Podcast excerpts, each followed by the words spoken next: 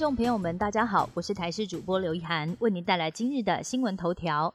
生产高尔夫球具的明阳国际，位在屏东厂房，昨天傍晚发生火灾，火势延烧了一天，现在还有四名人员失去联系，没有找到。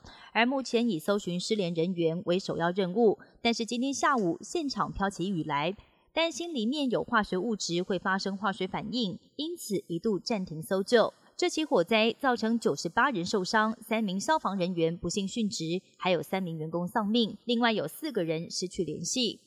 屏东大火爆炸威力相当惊人，而现在初步认定跟厂房内过氧化物有关，才会造成重大伤亡。由于燃烧三条件要有可燃物、助燃物跟着火点，过氧化物是助燃剂，而可燃物目前锁定就是高尔夫球生产线上的物质，包含橡胶、架桥剂跟涂料等等。加上现场可燃性气体在高温之下，才导致火势一发不可收拾。跆拳道好手罗嘉玲在冬奥表现相当亮眼，夺下铜牌，更是今年杭州亚运夺牌的大热门人选。同时，这一次他也将身负重任，担起开幕仪式掌旗官的重责大任。这一次将搭档台湾蝶王王冠宏共同掌旗。在开幕典礼上，我国被排在第三十六顺位，要比起上一届亚运由大学姐郭幸存掌旗，今年则是交棒给年轻小将来接班。国民女友搭配上帅气欧巴的组合，被狂赞超高颜值。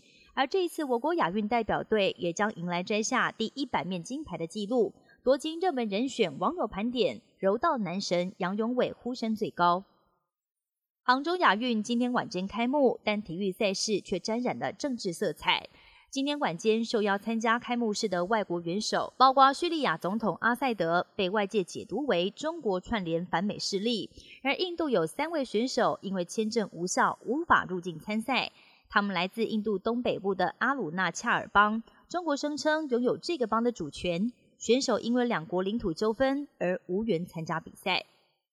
美国有台参议员涉嫌贪污丑闻，民主党籍的外交委员会主席孟南德兹跟妻子二十二号遭到联邦检察官起诉，他们被指控收贿，并且把美国机密资料提供给埃及政府。